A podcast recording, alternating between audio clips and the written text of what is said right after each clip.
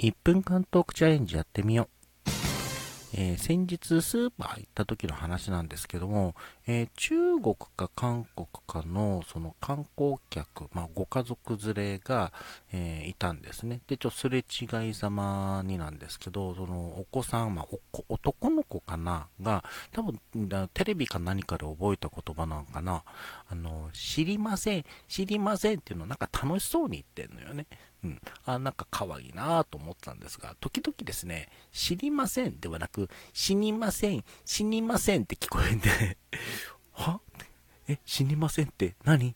え、そのお子さん、あの、101回目のプロポーズでも見た？